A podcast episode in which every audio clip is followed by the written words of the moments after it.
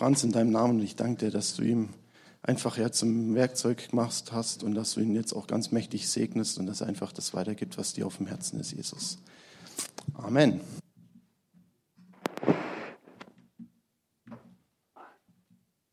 Ronny hat vorher gesagt, Brille und Maske. Aber Brille, Maske und Headset ist noch schwieriger. Jetzt braucht man bloß noch ein Hörgerät dazu, dann, dann sind die Ohren voll. Herzlich willkommen, ihr Lieben. Oh, ich glaube, man muss mal ein bisschen leiser drehen, oder? Ist es zu nah? Herzlich willkommen, ihr Lieben. Schön, dass ihr da seid und auch ihr, die ihr am Bildschirm zu Hause zuschaut. Es ist richtig schön, euch zu sehen, wenn man auch nur das halbe Gesicht sieht. Aber es ist schön, wenn welche vor Ort sind. Es ist richtig gut. Ich denke, ihr habt euch den Gottesdienst nicht nehmen lassen, trotz FFP2-Maske, trotzdem, dass man nicht mitsingen darf, spürt man, dass ein Bedürfnis da ist, in den Gottesdienst zu kommen. Und es ist wichtig. Meine Predigt heißt heute ganz einfach, unser Haus. Unser Haus, unser CZM-Haus. Wir können so froh sein, dass wir ein eigenes Haus haben. Ich denke immer wieder oder ich danke immer wieder Gott und sage, diejenigen, die damals die Verantwortlichen waren, die gesagt haben, wir kaufen uns jetzt dieses Haus, es ist so gut, dass wir heute nach grob 35 Jahren noch davon zehren dürfen und ja, dieses Haus auch immer wieder schätzen und genießen dürfen. Ich habe da kürzlich einen Artikel gelesen. Und zwar ist er unten im Foyer an der Pinnwand. Relativ groß gemacht, so auf DIN A3. Und wir hatten früher in den 80er und 90er Jahren eine Zeitschrift als Gemeinde, die hieß ganz schlicht und einfach Information. Und 85 drittes Quartal das war der Artikel. Und ich habe ihn mir mal durchgelesen und habe mir gedacht, wow, da haben sie verkündet, wir haben dieses Haus gekauft, wir werden in der Zukunft dieses Haus renovieren. Und so viel ich weiß, hat es zwei Jahre gedauert, bis dieses Haus wirklich richtig vorbereitet und hergerichtet werden konnte. Und dann hat das Leitungsteam an die Gemeinde geschrieben und hat gesagt, uns sind sieben Punkte wichtig, die wir so als Maßstab setzen für dieses Haus. Und die sieben Punkte möchte ich mit euch mal durchgehen. Da haben wir jetzt die Folie, da könnt ihr dann die sieben Punkte erkennen. Erster Punkt. Das Haus muss Gottes Haus sein. Es darf nicht für andere Zwecke verwendet werden. Zweiter Punkt. Es muss ein Haus des Gebets und der Anbetung sein. Dritter Punkt, es soll so schön wie möglich sein. Vierter Punkt, es soll ein Haus der christlichen Liebe sein. Fünfter Punkt, es soll der ganzen Familie vom Baby bis zum Erwachsenen dienen. Sechster Punkt, es soll eine freudige, freundliche, geborgene und entspannende Atmosphäre vorhanden sein. Und dann noch der siebte Punkt, von hier aus sollen Ströme fließen zur Einheit im Geist und zum besseren Verständnis unter vielen christlichen Gruppen. Jedermann soll sich herzlich willkommen fühlen und Gottes Segen empfangen können. Das haben sich die damals 1985 so an die Fahne geschrieben für dieses Haus. Und ich gehe mit euch mal einfach die Punkte durch. Der erste Punkt, das Haus muss ein Haus Gottes sein und darf nicht für andere Zwecke verwendet werden. Es ist in München nicht einfach, Mieten zu bezahlen, aber auch ein Haus, sagen wir mal, über die Jahre oder Jahrzehnte dann abzubezahlen. Und trotzdem hat es hier geheißen, es darf nicht für andere Zwecke verwendet werden. Ich kann mich erinnern, vor ein paar Jahren, da war so der ein oder andere Raum leer gestanden. Gerade im, im Erdgeschoss hatten wir zwei Räume, wo wir gesagt haben, die könnte man eigentlich vermieten. Aber an wen? Zwei so Räume, schönes Haus, vielleicht an Anwälte. Und dann haben wir uns natürlich auch gesagt, wenn, dann müssen es christliche Anwälte sein, die da mit ins Haus reinkommen. Aber es kam noch viel, viel besser. Ungefähr zweieinhalb Jahre ist es jetzt her, wo die CBG, die christlich-biblische Gemeinde, wo die Leiterschaft Theodor und Emi Friesen, die Pastoren, auf uns zugekommen sind und haben gesagt, könnt ihr uns nochmal aufnehmen? Könnt ihr uns nochmal Herberge geben? Können wir eure Räumlichkeiten nochmal nutzen? Und wir haben gesagt, ja, wir beten drüber.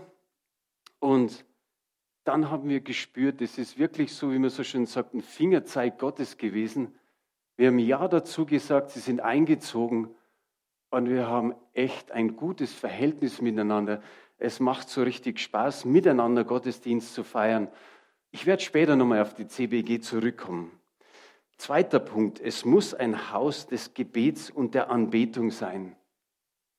Eigentlich können wir sagen, steht es außer Frage, oder?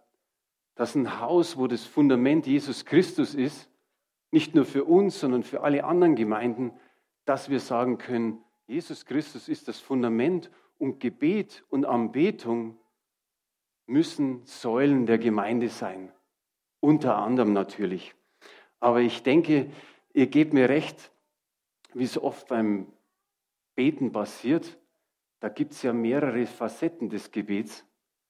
Und da ist es nochmal so, dass wir, sagen wir mal, an einer Stelle von der einen Seite des Pferdes runterfallen. Und ich meine damit die Bitte und die Fürbitte. Ich weiß nicht, wie es in euren Gebeten ausschaut, aber ich ertappe mich oft, dass ich sage, Herr, bitte mach hier, mach da noch, hier könntest du auch noch was machen und da auch noch. Und dann gehen wir über in die Fürbitte und dann betet man nur für die Familie, für Freunde. So ist weiter vor da. Für die Freunde, für die Familie, für Arbeitskollegen und natürlich für die ganze Welt. Und das ist das Ganze, wo wir wirklich sagen können, ja, da fallen wir vielleicht an einer Stelle vom Pferd runter. Ich glaube, dass wir Danksagung immer wieder vernachlässigen. Es kommt zwar vor, dass wir Danke sagen vor dem Herrn, aber ich habe da mal so ein ganz kleines Büchlein gelesen, wo es über die Dankbarkeit ging. Und das möchte ich euch als Hausaufgabe mit aufgeben oder mit nach Hause geben. Bete mal 15 Minuten vor dem Herrn und sag nur Danke. Danke für dies, danke für das, danke für das nächste. Du wirst immer wieder entdecken, dass du irgendwann schon wieder in das, in das Bitten hineinkommst. Test es mal aus. Der Thomas hat vor kurzem die Leitung gehabt, die Moderation und sagt, er zieht zum Jahresende oder zum Jahreswechsel einen Vers, das war aus 1. Thessalonicher 5, da heißt es unter anderem auch, seid dankbar. Und er hat gesagt, ich will wegkommen vom, vom Meckern zum Danken. Der Paulus genauso. Ich weiß nicht, wie viele Briefe das er geschrieben hat, bei manchen sagt man ja, da ist ja auch bei den Korinthern zum Beispiel noch ein weiterer Brief gewesen. Und überall zu jeder Gemeinde hat er gesagt, seid dankbar. Ich werde euch jetzt was vorlesen und ich denke mal, das passt richtig gut in unsere Zeit hinein. Ich sage mal so, das erhöht die Dankbarkeit. Wenn du essen, da haben wir auch Folien. Erste Folie. Wenn du Essen im Kühlschrank hast, Klamotten an deinem Körper, ein Dach über dem Kopf und einen Platz zum Schlafen, dann bist du reicher als 75 Prozent der Menschen. Also ich glaube, da kann man einfach schon sagen, okay, wir bewegen uns im oberen Viertel. Zweiter Punkt, zweite Folie. Wenn du Geld in deinem Geldbeutel hast und hingehen kannst, wo du willst, dann gehörst du zu den reichsten 18 Prozent der Welt. Also das ist jetzt nochmal eine Steigerung. Wir sind dann schon im oberen Fünftel, kann man so sagen. Ich glaube, jeder von uns hat ein paar Euro im Geldbeutel.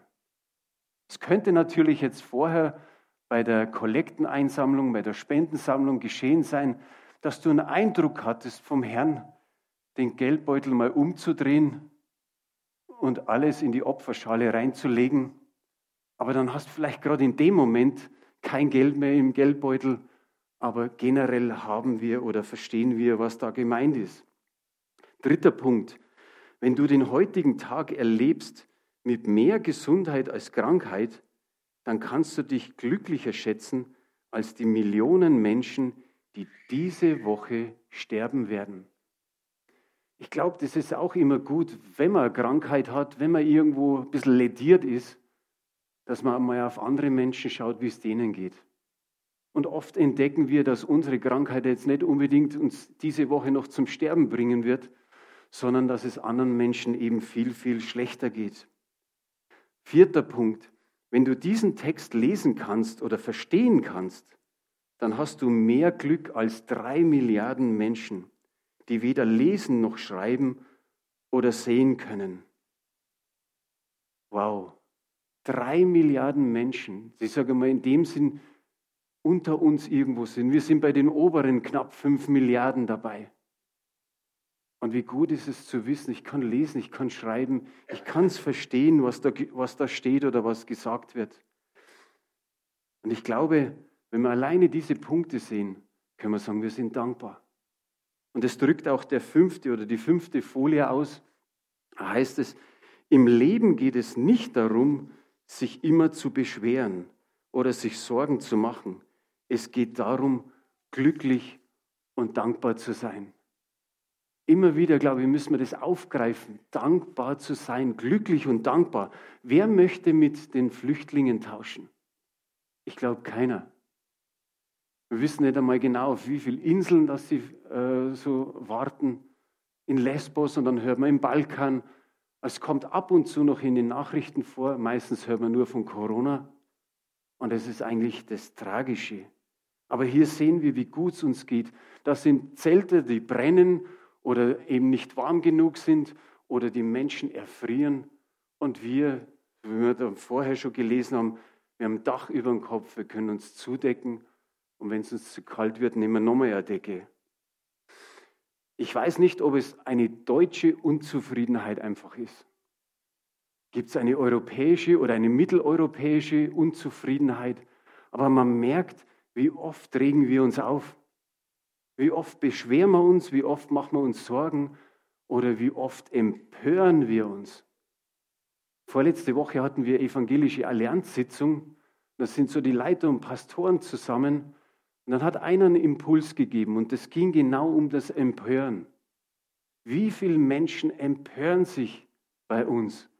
Und es ist oft so, wenn man sich in den Medien bewegt, tut man sich oft schwer, sich nicht zu empören weil man so viele negative Nachrichten mitkriegt. Und ich denke schon, da fällt mir jetzt gerade ein, die Martha und Maria, diese Geschichte. Auch die Martha hat sich empört. Ja, Jesus, siehst nicht, die hilft mir gar nicht, die hilft mir nicht zu dienen. Die sitzt da einfach vor deinen Füßen oder bei deinen Füßen und hört dir zu. Kommen wir zur Anbetung. In Johannes Kapitel 4, Vers 23 diesen Vers haben wir auch auf Folie. Es kommt aber die Stunde und ist jetzt, da die wahren Anbeter den Vater in Geist und Wahrheit anbeten. Denn auch der Vater sucht solche als seine Anbeter. Mir kommt es vor, als wenn Gott sagt, ich habe noch nicht genügend Anbeter. Weil da steht, er sucht. Er sucht solche, die ihn anbeten. Und ich glaube, er sagt, ich kann nie genug bekommen. Millionen und Abermillionen beten ihn an, aber es sollten noch viele Menschen dazukommen, die mit uns anbeten. Ich glaube nicht, dass das Soll erfüllt ist oder dass die Obergrenze schon erreicht ist, sondern Gott möchte noch, dass möglichst viele Menschen mit uns anbeten. Im Alten Testament heißt es im Psalm 95, Vers 6, Kommt, lasst uns anbeten und uns neigen, lasst uns niederknien vor dem Herrn, der uns gemacht hat. Mir gefällt es, weil es da heißt, der uns gemacht hat. Wir drücken immer wieder aus, er ist der Schöpfer. Und ihn lasst uns anbeten. Eine ältere Übersetzung sagt, kommet, wir wollen huldigend uns hinwerfen und uns beugen und knien. Darum drücken wir das oft mit unserem Körper aus, hinzuknien, vielleicht auch hinzulegen, die Hände zu heben, zu klatschen und was wir alles mit unserem Körper tun können. Das ist wahre Anbetung, nicht Anbetung von irgendeines Menschen, sondern von Jesus dem König. Ich sage immer wieder, der ganze Körper ist mit dabei. Wir können wirklich tun, was wir wollen. Wir drücken es aus. Wir lieben dich. Unsere Stimme ist mit dabei. Unser ganzes Herz ist mit dabei, wenn wir Gott anbeten. Und so soll er auch angebetet werden. Und ich denke, aus dem Grund wollte der Teufel, als er Jesus versucht hat in der Wüste, dass Jesus vor ihm niederfällt. In Matthäus 4, Vers 9 heißt es, dass der Teufel zu ihm sagt, das alles will ich dir geben, wenn du niederfällst und mich anbetest. Auch da sagt eine ältere Übersetzung, wenn du niederfällst und anbetend vor mir hinkriechst. Wie wichtig war es dem Teufel, dass sich Jesus beugt. Das Haus muss ein Haus des Gebets und der Anbetung sein. Dritter Punkt, das Haus soll so schön wie möglich sein. Jetzt ist unser Haus fast genau 110 Jahre alt. 1911, 1912 ist es erbaut worden und da ist immer wieder was zu machen. Und ich glaube, gerade in den letzten vier, fünf Jahren haben wir richtig Gas gegeben. Wir haben eine neue Heizung reingebaut, von Öl auf Gas umgestellt. Draußen im Hof, den ganzen Hof entlang ein Carport mit der Rangerbude dazu. Wir haben im Hof noch manche Sachen noch erneuert. Im Erdgeschoss Foyer, Bistro, die Toiletten erneuert. Im zweiten Stock die Böden und auch die Küche ist ziemlich neu oder relativ neu. Und auch im Tiefgeschoss sind noch zusätzliche Maßnahmen und Reparaturen getan worden. Auch da können wir sagen, danke. Über, über fast 40, 50 Jahre gibt es die Gemeinde und wir können dankbar sein für die erste Spende bis zu den heutigen Spenden, dass wir unter anderem auch das Haus immer wieder auf Vordermann bringen konnten. Die Handwerker, die damals, sage ich mal, zumindest nur da waren, jetzt sind es eher mehr Leute in Rente oder im Büro, aber auch die Zeit und die Kraft, die da investiert worden ist, und noch eins, die Liebe. Weil sonst wäre es gar nicht gegangen. Viele haben gegeben aus Liebe zur Gemeinde. Und da ging es nicht nur rein um das Haus, sondern um die Gemeinde, um die Menschen hier herin. Und mit Liebe sind wir beim nächsten Punkt. Es soll ein Haus der christlichen Liebe sein. Ich sage für mich, ich bin jetzt über 30 Jahre hier, ich habe das immer wieder erlebt, dass viel Liebe in diesem Haus war, durch die Gemeinde eben, dass wir über weite Strecken wirklich viel Liebe erleben durften. Aber man muss auch sagen, wie in jedem Bereich, wir müssen immer wieder reflektieren, wo stehe ich? Nicht auf den anderen deuten, sondern wo stehe ich mit der Liebe? Und dann immer wieder schauen, ob wir wieder nachjustieren müssen. Nicht umsonst heißt es in der Bibel, dass die Liebe erkalten wird. Und das gilt es immer wieder zu verhindern dass die Liebe erkaltet. Das darf nicht passieren. Ich habe uns die, die Verse aus dem Korintherbrief mitgegeben. Ich weiß gar nicht, ob wir, wir haben es schon lange nicht mehr gelesen. 1. Korinther 13, die Verse 4 bis 7. Die Liebe ist langmütig und freundlich. Die Liebe eifert nicht, die Liebe treibt nicht Mutwillen. Sie bläht sich nicht auf, sie verhält sich nicht ungehörig, sie sucht nicht das ihre, Sie lässt sich nicht erbittern. Sie rechnet das Böse nicht zu. Sie freut sich nicht über die Ungerechtigkeit, sie freut sich aber über die Wahrheit oder an der Wahrheit. Sie erträgt alles, sie glaubt alles, sie hofft alles, sie duldet alles. Da, wenn wir uns orientieren, dann sind wir bei 100 Prozent. Dann wissen wir, das Maß der Liebe ist wieder voll. Aber sind wir einfach dankbar. Ich denke zurück, auch vor 14 Tagen hat man einige ehemalige Geschwister hier in der Gemeinde. Und ständig hören wir, wenn wir hierher kommen, ist es, als wir, wenn wir nach Hause kommen. Welch ein schöner Ausdruck ist es. Wer sagt nicht, zu Hause ist es doch am schönsten? Und auch diejenigen, die hier vorne schon gestanden sind und gesagt haben als Zeugnis, ihr habt uns gesund geliebt. Wie gut tut es? Und mancher Mensch weiß gar nicht, dass man anderen gesund lieben kann. Aber da vorne haben schon einige ausgedrückt und es ist richtig schön. Und wir miteinander dürfen dankbar sein, dass das geschehen ist. Das ist nicht nur ein Werk der Leiterschaft, sondern jedes Einzelnen, der hier herin ist und der sich zugehörig fühlt. Ihr seid gebraucht worden als Werkzeug, damit es anderen wieder leichter gegangen ist, vielleicht wieder zurückzukommen, wo sie mal einen Ausflug gemacht haben in andere Gemeinden oder mal eine Zeit einfach ohne Gemeinde waren, haben sie irgendwann wieder gesagt, ist es okay, wenn ich wieder kommen darf? Ist es, ist es okay für euch? Und wir haben jedes Mal gesagt, herzlich willkommen, seid gesegnet. Und das ist das Werk aller. Und da dürfen wir mit der Liebe nicht nachlassen, sondern, wie es in mancher Stelle heißt, brennend sein in der Liebe. Fünfter Punkt, es ist der kürzeste Punkt, es soll der ganzen Familie vom Baby bis zum Erwachsenen dienen. Kann man einfach nur sagen, ja und Amen. Und wir haben momentan weniger Kinder. Es ist auch gar nicht möglich, Kindergottesdienst zu feiern zurzeit. Aber wir dürfen beten, dass wenn die Zeit wieder vorbei ist, dass wir beten dafür, dass wieder mehr Familien kommen mit ihren Kindern.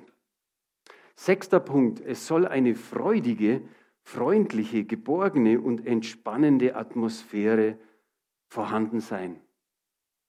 Wie oft haben wir das schon gepredigt? Wir sollen den Unterschied machen.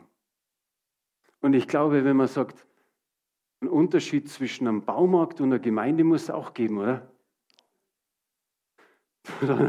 Da hat einer jetzt ganz kräftig gelacht. Ich denke nämlich auch, auch dran, mir ist es schon ein paar Mal passiert und ich habe so von dem einen oder anderen gehört, naja, wenn du in einen Baumarkt gehst, kennst du dich gar nicht aus, du weißt gar nicht, der ist so groß, wo muss ich jetzt eigentlich hin? Dann fragst du mal, wo es dies und jenes gibt. Und dann steht einer da, der sagt, da hinten. Und dann gehst halt da hinten hin. Und wenn du das dann nicht findest, überlegst du es zweimal, ob du nochmal zu dem gehst. Und das habe ich öfter schon gehört, dass die ein bisschen ruppig sind und unfreundlich. Aber das soll in der Gemeinde nicht so sein. Vom Begrüßungsdienst durch den ganzen Gottesdienst hindurch bis zum Gehen sollte eigentlich der Besucher sagen, schön war es bei euch, danke für eure freudige Atmosphäre. Und wenn jetzt einer mal beim Begrüßungsdienst schlecht drauf ist, kann ja auch mal sein, so in der Früh die Laus über die Leber gelaufen, dann ruf vielleicht nur einen anderen an und sag, du kannst du für mich heute einspringen, mir geht's heute richtig schlecht. Ich fühle mich heute nicht wohl, ich glaube, ich mache nicht die beste Figur beim Begrüßen. All das kann passieren. Wir sind Menschen. Freudige Atmosphäre. Der Paulus hat an die Philipper etwas geschrieben. Und man spürt es ihm richtig ab. Der hat so oft gesagt, abermals sage ich euch, freut euch. Ich glaube, der hat schon, das wird man heute vielleicht schon, ich glaube, ich gehe euch auf den Keks, auf die Nerven, abermals sage ich, freut euch.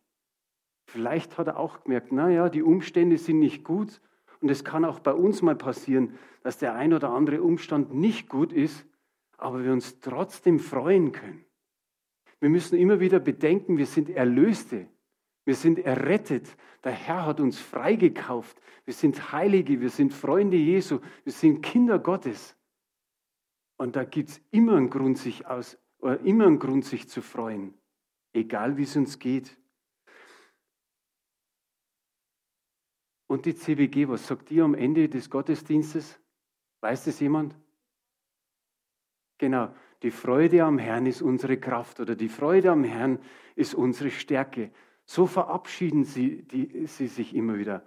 Und das finde ich richtig gut.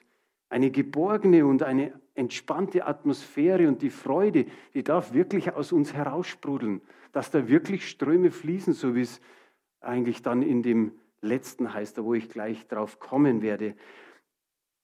Viel Druck. Wer erlebt Druck und Last so unter der Woche? Ich glaube, alle von uns. Irgendwo merkst du dann und denkst du so, boah, jetzt bin ich froh, dass wieder Wochenende ist und du gehst in den Gottesdienst und du kannst loslassen, du kannst den Druck, du kannst alle Anspannung einfach mal loslassen und sagen, hier darf ich sein. Hier darf ich entspannen, hier darf ich relaxen, hier darf ich wieder auftanken, hier darf ich wieder erquickt und erfrischt werden. Und dann gehe ich wieder viel leichter in die ganze Woche hinein. Und das ist das Schöne. Und alles kann passieren in diesem Haus. Und nicht einfach wegen den Gemäuern, sondern weil ihr da seid. Dass wir uns gegenseitig da wieder Gutes zusprechen. Siebter Punkt. Von hier aus sollen Ströme fließen zur Einheit im Geist und zum Verständnis unter vielen christlichen Gruppen. Wie wir hier eingezogen sind, 85, da gab es nur das CZM. Da war keine andere Gemeinde da. Da war nur diese eine Gemeinde hier. Und da hat man sich vielleicht auch immer gedacht, okay, wieso charismatisches Zentrum München? Und jetzt ist es soweit, wir, wir beherbergen drei kleine Gemeinden und die sind schön mitten unter uns. Das tut gut, wenn wir uns mit ihnen treffen oder irgendwie auf dem Gang oder im Flur irgendwo begegnen oder im Foyer. Das sind die Griechen, ich glaube schon fast 15 Jahre. Die Russen sind auch schon über 10 Jahre da. Die Äthiopier so ab und zu. Und dann auch der First Friday noch der erste Freitag, wo wir auch wieder Anbetung, Lobpreis, Gebet für Israel haben. Und alles passt zusammen und dann kommt obendrauf die CWG. Man sagt immer, es ist leichter, kleine Gemeinden aufzunehmen. Das kriegen wir schon irgendwie hin. Aber die Gemeinde ist um einiges größer wie wir. Und da ist es am Anfang, hatten wir uns gedacht, wird es gar nicht so einfach sein. Aber das hat geklappt, wie man heute sagt, wie geschmiert. Wir sind noch nie irgendwie aneinander geraten. Jetzt sind sie zweieinviertel Jahre hier und es tut richtig gut. Wir spüren, dass wir eben diese Einheit im Geist haben, dass wir wunderbar zusammenpassen, dass der eine mal hier in Gottesdienst geht und der andere mal zu Ihnen in Gottesdienst geht. Da ist keine Konkurrenz, da ist nicht irgendwie, hm, was machen die komisches, sondern es ist einfach Einheit da. Auch wenn jede Gemeinde einen anderen Geschmack hat, ein Stück weit. Dass die einen konservativer, die anderen lockerer. Aber es ist, macht richtig Spaß, hier in diesem Haus zu sein. Jetzt merken wir auch, dass, dass dieses Zentrum, dieser Name, der bei uns mit drin steckt, dass es jetzt eigentlich hier passiert, dass sich fünf Gemeinden gut verstehen. Und ich sage mir immer wieder, wir sind noch nicht am Ende. Ich weiß nicht, was noch passiert, was Gott noch hier in diesem Haus machen wird. Aber ich weiß, dass wir einen großen Gott haben, einen wunderbaren Gott, der vielleicht noch mal was hinzufügt. Erstens mal Menschen hinzufügt und vielleicht noch mal eine oder zwei Gemeinden. Wir haben noch gar nicht den Samstag ausgekostet und vielleicht muss man sich das auch mal einverleiben und sagen, wie könnte man mit dem Gottesdienst am Samstag noch zurechtkommen? Das ist vielleicht für uns am Anfang ungewohnt, aber auch sowas ist machbar. Und warum nicht soll das Haus nicht tagtäglich Gott angebetet werden? Frühgebet sein, Gottesdienste sein, sodass man von in der Früh bis auf Nacht in Gottesdienst sein kann. Ich denke, das, das kann noch werden, aber wir, wir dürfen dazu beitragen mit diesen sieben Punkten. Wenn wir diesen Standard, sagen wir, halten können, fotografiert das unten ab oder ich schicke euch ein Mail oder WhatsApp und schicke es euch weiter, dass wir das immer wieder verinnerlichen, dass wir auf den Heiligen Geist hören, was er haben möchte, dass wir den Willen Gottes ständig eigentlich erfahren, was ist ihm auf dem Herz und was möchte er haben. Und wir freuen uns auf die Menschen, die einfach mal wieder kommen.